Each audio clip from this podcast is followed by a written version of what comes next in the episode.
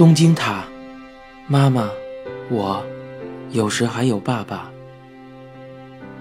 播讲人：一辆松鼠。第三十六章。那天夜里的事情，无论如何都想不起来了。沿着记忆深处的小路而行，想要将那失落的部分前前后后重新呼唤出来，却无论如何都想不起来。妈妈床头枕边的小照明灯，还有间隔的缓缓跳动的心电图的声音，还有绿色的光，在只有那点光明闪烁的病房里，我紧握着妈妈的右手，爸爸握着妈妈的左手，看着一直熟睡的妈妈，非常热，并且浮肿的手。我和爸爸什么都没说，甚至也没有出去抽烟。保持这个姿势，只是静静的听着妈妈若有若无的呼吸声。这个夜晚比平时更长些了，又特别的安静，从来都没有如此香甜。三个人在一起，不觉得寂寞，也不觉得失落。我看着，也许很快就不知去向何处的妈妈的面孔，在悲伤的同时，又似乎感到少许的温暖，一点一点的得到那种温暖。之后，我和爸爸又是何时怎么睡过去的，就完全想不起来了。只是那一觉是彻夜不眠的这几天里，不是这几个月里。或许是迄今为止都没有经历过的又沉稳又安宁的一觉了，就好像到达了并非这个世界的某个地方，边听着远方的波浪声，边在摇篮里睡着似的，好像沉入了没有尽头的海洋深处，又舒软，又愉悦，想要再一次回到妈妈肚子里。在羊水中漂浮着，安心而眠，没有任何记忆，只有深沉而温柔的睡眠。赶紧睡吧，这是被妈妈说过几千次的一句话。赶紧睡吧，那一夜。也许是妈妈看到了我们疲倦至极的样子，把我们带出了病房，带到了某个地方，让我们美美的睡了一觉。别再担心了，好好睡吧。小时候我一哭，妈妈就对我说：“别再担心了，赶紧睡吧。”那个时候，我觉得像是我们三个人一起出了门。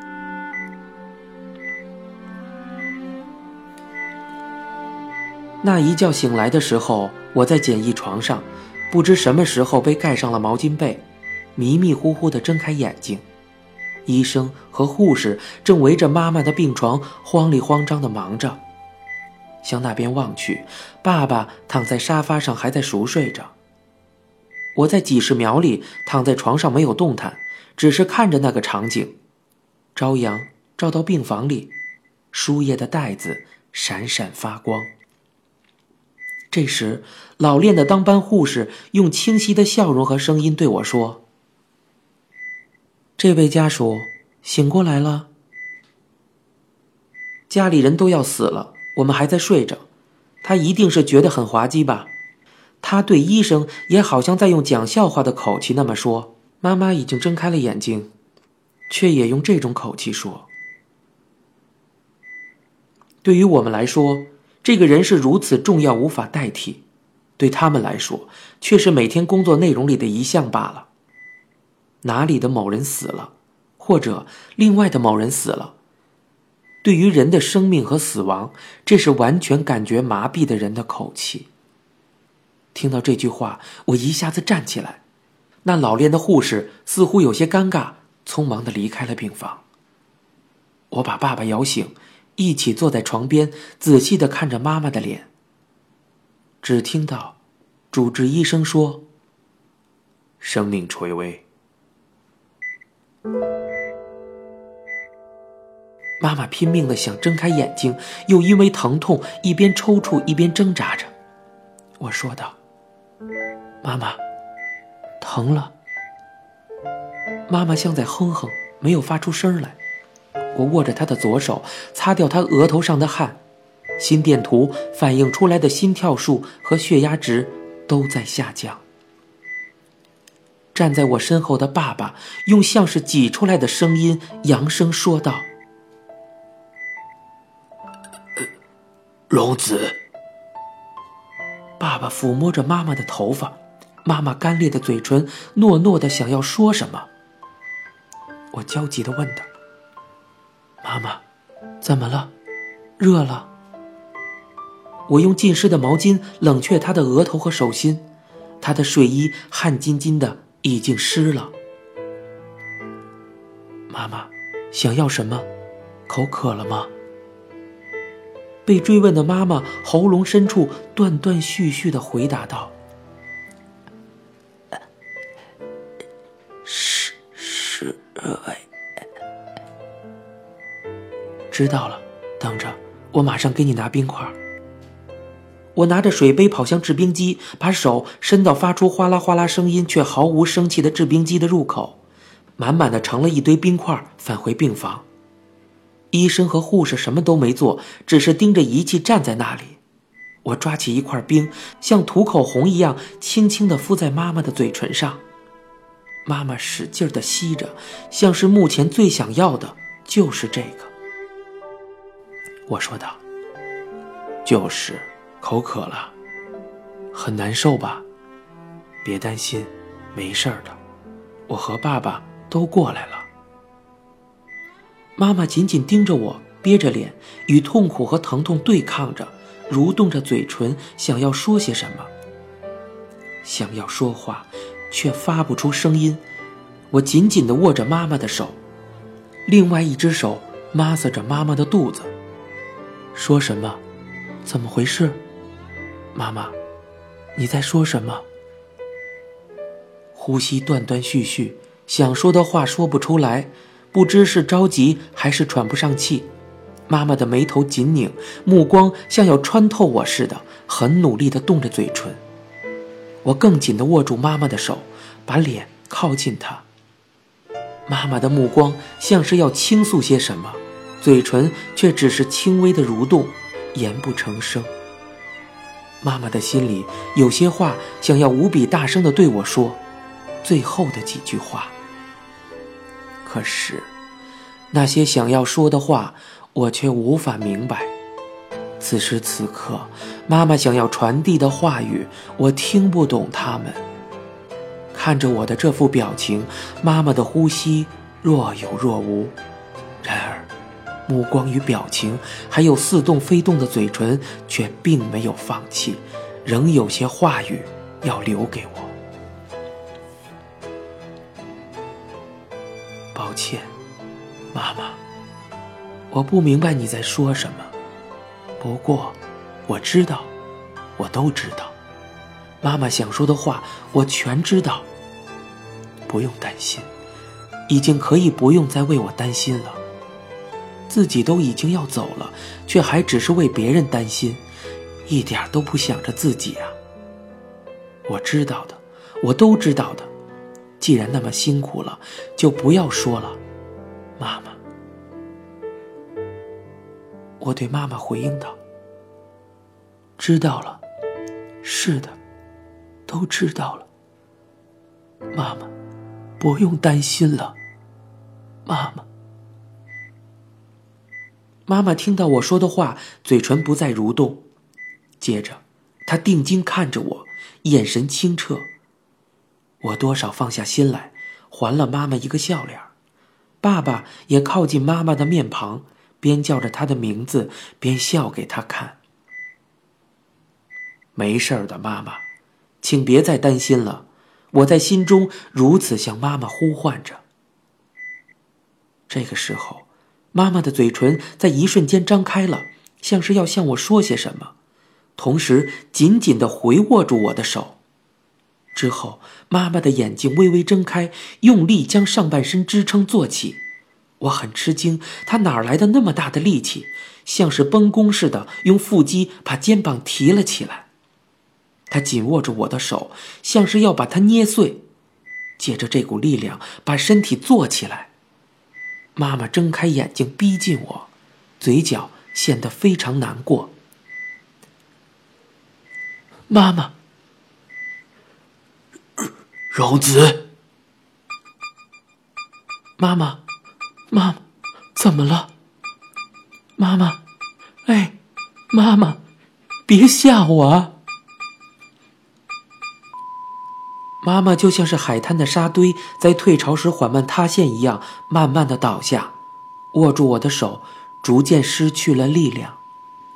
心电图监测仪发出一声长音，随即像是电视剧的画面似的，画出一条笔直的线来。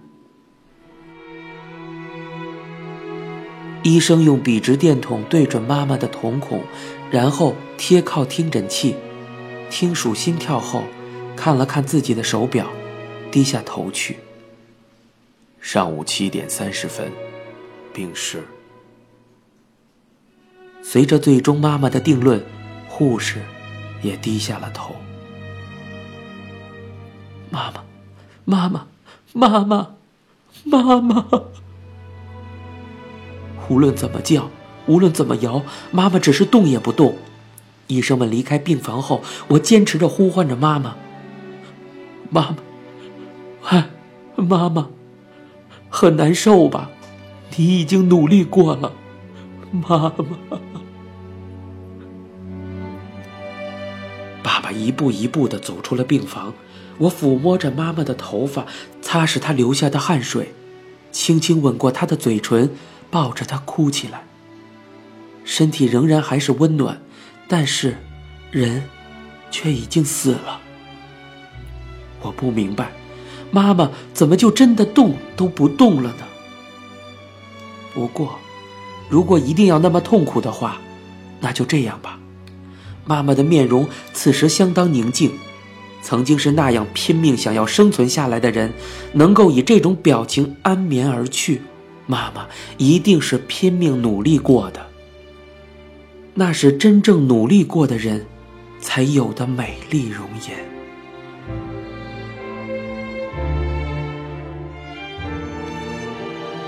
二零零一年四月十五日，二十一世纪的第一个春天，妈妈六十九岁，本来下个月十八日就到七十岁了。妈妈今年不就七十岁了吗？又怎么样呢？你不知道自己什么时候就死了。妈妈不会死的，一定会活到一百岁的。对我来说，最重要的人只有一个人的家庭，一生为我而活的人，我的妈妈。妈妈死了。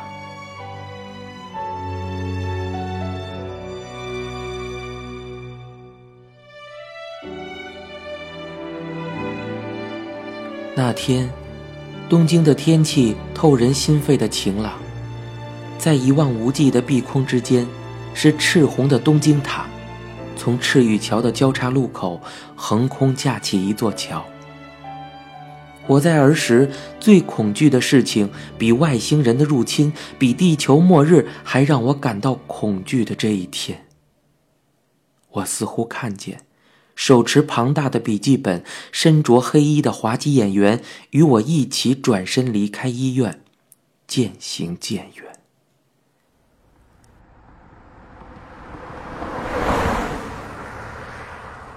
悲痛的开始和恐怖的终点。因为要进行死后的相关处理，所以被人请出病房，还让我去给妈妈拿一身换洗的衣服过来。驾车返回 T 中，进入妈妈的房间，里面被收拾得一尘不染，处处散发着妈妈的气息，在其中每一处都看得到正在笑着的妈妈的容貌。妈妈心爱的连衣裙。多少年之前，在小仓的商场里买的茶色方格连衣裙，只有领口的地方缝制了纯色的米色。一有什么事情，妈妈总是穿着它。东京人看起来，也许这件衣服有些乡下土气。不过，这就是妈妈喜欢的连衣裙。我喜欢看妈妈穿上这件衣服笑眯眯的样子。为了与这件连衣裙相配，我开始找手袋和鞋子。妈妈喜欢手袋，有了零花钱就总是去附近的商店买回手袋，拿给我看。她曾经说：“说要一万八千日元，我讲到六千日元呢。”她总是那么说，只买便宜货。妈妈给自己从来不买有定价的东西。阳台上的兔子向这里看着，我把它塞到手提箱里，和连衣裙一起带到医院。穿上心爱的连衣裙，双目紧闭的妈妈被送到了太平间。医生和护士，我和爸爸，还有面包围着妈妈，接受了简单的仪式。不知什么时候，殡仪馆的人赶过来。完全不顾及到我们的感情，开始按照顺序行动起来。在太平间隔壁的门边就放着推车，妈妈的遗体被搬了上去。殡仪馆的人驾驶，我坐在副驾上，爸爸坐在后面的位置上。之后是一起回到中目黑的新家去。车子从没有人的通用出口发车。阳台上的护士一边目送我们，一边像是感到不会再次相见似的，边打着哈欠，边伸着懒腰。我说道：“虽然有些绕远，不过能不能路过 T 种，然后再去珠穆黑？”殡仪馆的人应声好，改变了路线。不是一直说要回家吗？让他们送到 T 种去看看吧。我对爸爸说道：“在番之谷下了高速公路，沿着甲州大街到达杂居大楼前，这里是妈妈和我的家。妈妈，我们回家了。”我在小巷子里引导着车子，沿着妈妈喜欢散步的小路缓缓前行。樱花树上还残留着少许的花瓣，小路上铺满了浅桃色的绒毯。微风拂过，花瓣如同波纹飞沫似的被吹扬起来。爸爸喃喃地说：“天气真好啊，你妈妈也很高兴吧？”直到昨天还是无所谓的这般风景，到了现在却成为无价的回忆之地。车子在妈妈喜爱的樱树小路上，像是慢镜头般的行驶而过。